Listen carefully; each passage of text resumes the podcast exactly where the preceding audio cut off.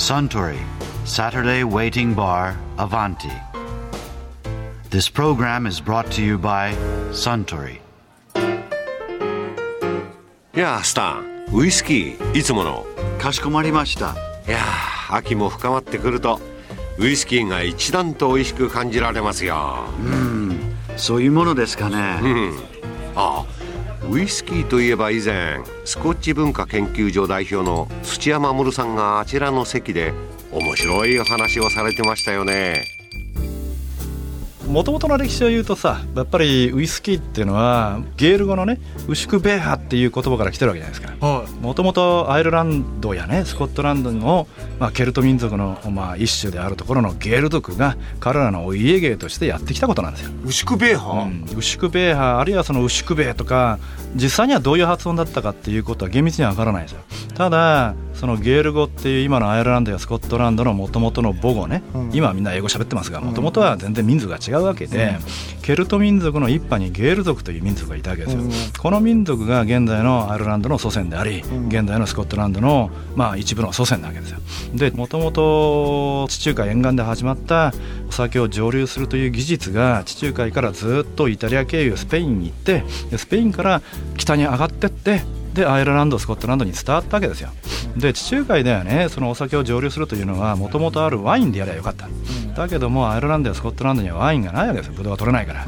そこで彼らはもともと作ってたいわゆるビールですよ。ねエール、うん、この大麦を醸したビールを蒸留して彼らのお酒を作ったわけですよ。その時にね蒸留酒っていうのはもともとそうなんだけれども命の水ということが語源になってるわけですよ。うんうん、だからもともと錬金術師が不老長寿の薬を作ろうとしていろんなものをぶち込んだ。挙句にね最終的にワインをぶち込んでみたらとんでもない強い酒が出てきたわけですこれを称して彼らはアクアビテと言ったわけだよ、はあね、アクアビテ？当時のねヨーロッパの学問って全部ラテン語だから、うん。ラテン語で錬金術師がワインを蒸留して得たスピリッツのことをねアクアビテと言ったわけだ、うん。でアクアってのはこれは水のことでしょ、うん。ビテというのは命のことだ。命の水ってそこで命名されたわけだよこの命の水というラテン語がそれぞれの地域に行って地元の言葉に置き換えられたわけだ。うん。フランスに行ったらそれがオードビーになるわけじゃないですか。あね。オードビーね。はいこれもそうでしょ、うんうん。ね、それがアイルランドスコットランドに行った時に彼らがその時に日常的に喋ってたゲール語に置き換えられたわけだ。うん。そのゲール語で命の水というのを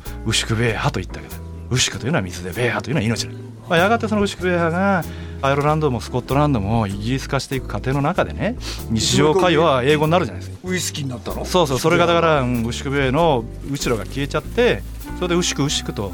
ね、略して言ってたウシクがやがてウシクがウイスキーになったただウイスキーっていうね英語の言葉が登場するのは300年経ってないですよ、うん。うん、文献的に一番遡れる古いので1715年しかない。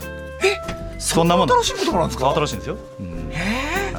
それでアイルランドやスコットランドで作られてた、ね、彼らがお家芸にしてた蒸留酒、ん。これを結局新大陸に行ってもやったわけだ。よえ実はバーボンウイスキーを新大陸に持ち込んだってこと？彼らの技術をね、うんうん。彼らの技術ってのは結局その生活の技術なわけですよ、うんね、あの余った穀物から命の水を作るというのは彼らのお家芸っていうか彼らの生活の技術生活の糧、ああ。それを何世紀にもわたって彼らは蒸留するという技術をね代々受け継いできた。でこの受け継いできた人たちがアメリカが建国された後にアメリカに渡るでしょ？東海岸の北の方に最初の移民をするわけじゃないですか、でもやがて食い詰めたスコットランドのもっと言うならハイランドを追い出されたようなうん。農民とか、ポテト飢饉でね。でアイルランドを追われた農民とか、こういう連中がやがてアメリカのやや南部の方に移動するわけですよ。移住するわけですよ。ねバージニアとか、うん。でそういうところで蒸留酒を作ってたところがそこではライ麦とかっていう穀物が手に入ったんだけれどもやがてそこを追われて内陸部に行かざるを得なくなったそれはやっぱりその課税ですよ、うん。それでアパラチア山脈を越えて内陸に移った。税税金ってこと？税金ですよ。ましてやそのアメリカアメリカを牛耳ってるのはケルト民族じゃないしね、っていうのはあるわけだよ、うんうん。だからアメリカにその技術を伝えたっていうのはねそれこそそのケルトの末裔たちなわけですよ、うん。でよくよく見るとバーボンのその創業者とかね、あるいはそのカナディアンの創業者っていうのは先祖をたどっていくとアイルランドやスコットランドの移民っていうことが多いんですよ。だから世界の五大ウイスキーのうちの4つまでが実を言うとケルトの血なんですよ、ね。アイルランドとスコットランドとカナダとそうですよ、えーアメリカと。ね、うんうん。うん日本だけがね日本は？そうそう日本だけがその世界の五大ウイスキーの中でねそのケルトの血じゃない。それはなぜかって言ったら日本はその明治維新があってその後にね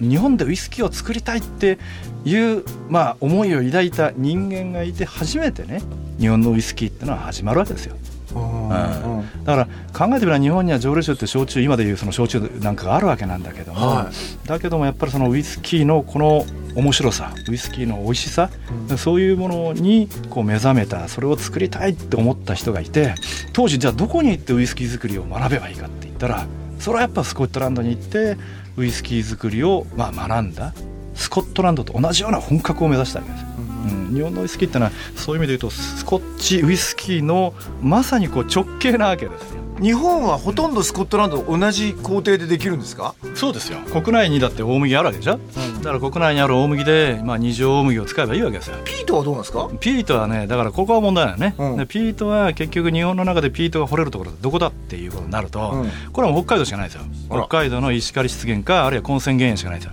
そこもあったんだ。ありますよ。それからもう一つ本州で言ったら大瀬沼ですよ。でも大瀬沼行って掘れますか？掘れないですよね。こんなのえらいこっちゃね。うん。温泉の場でウイスキー作ってたら。えらいことですよね、うん。それはだからあの一番やっぱりジャパニーズの問題はそのピートの問題だったんだけども逆に言うとね僕は思うんだけどやっぱ1920年とか21年あのスコットランドに行ってスコッチのウイスキー作りを学びました。あの当時のスコッチって今から考えたらねものすごいヘビーにスモーキーなんですよ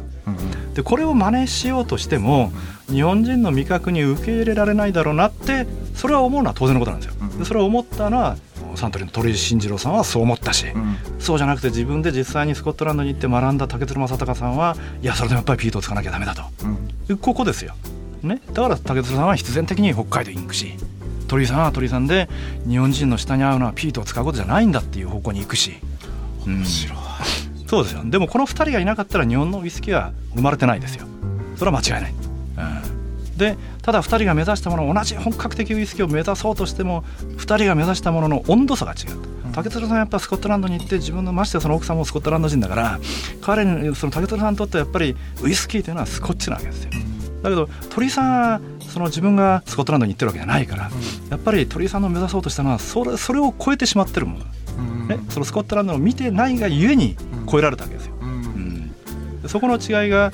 面白いかなと思いますがね、うん。ジャパニーズウイスキーっていう意味で言うと鳥居さんの方がジャパニーズウイスキーかもしれないですね。そうですよ。いくらスコッチを目指そうとしたって日本で作ってる以上はスコッチにはならないそれをいかなかった鳥居さんはそれに早くから気づいてたんでしょう多分。そこが面白いところです、僕はあのウイスキーの研究をこうしててねやっぱり日本のウイスキーの面白さっていうのはこの2人に尽きてるわけですよ、ねこの2人が何を思って山崎という蒸留所を作ったのか、うん。ここは面白いですねやっぱね、でもその山崎っていうのももう京都のね、うん。言ってみりゃあの天皇さんのうん。明智光秀と豊臣秀吉が戦ったとこ隣じゃないですか、もうあある種日本の中心みたいなもっと言えば和テイストの中心みたいなところじゃないですか。京都だし、そうね。うん。京都だし、うん。だそれはね鳥居さんっていう人は僕はねすごい人だと思うのはこうウイスキーを作るっていうことと同時にねその彼の中にはマーケティングっていうことも当然視野に入ってる。っていうところがすごい。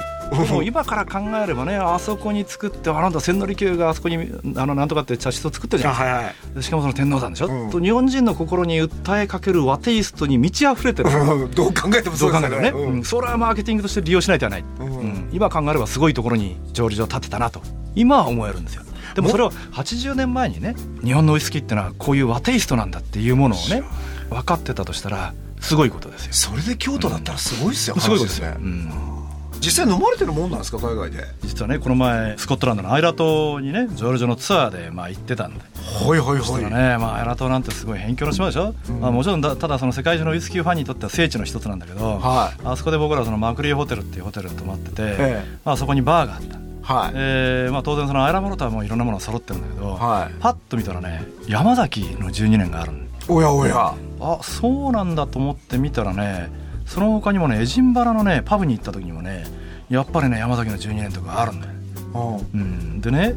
ああそうなんだ。やっぱり今そのスコットランド人が、まあ、ようやく、まあ、日本のウイスキーに彼らも気づかされたっていう部分があるね、うん。そうするとあ日本にこういうウイスキーがあるんだっていうことが分かればそれは消費者としては飲んでみたいって思うのは当然じゃないですか、でそれで結局そのバーでもね山崎の12年とかそういう日本のウイスキーを今置くようになったんだと思う。おうん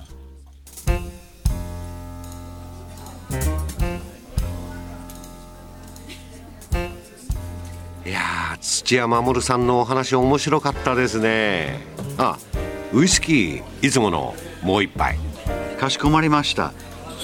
あところで私と一緒にもっと聞き耳を立ててみたい方は毎週土曜日の夕方お近くの FM 局で放送のサントリーサタデーウェイティングバーにいらっしゃいませんか？面白い話が盗み聞きできますよ。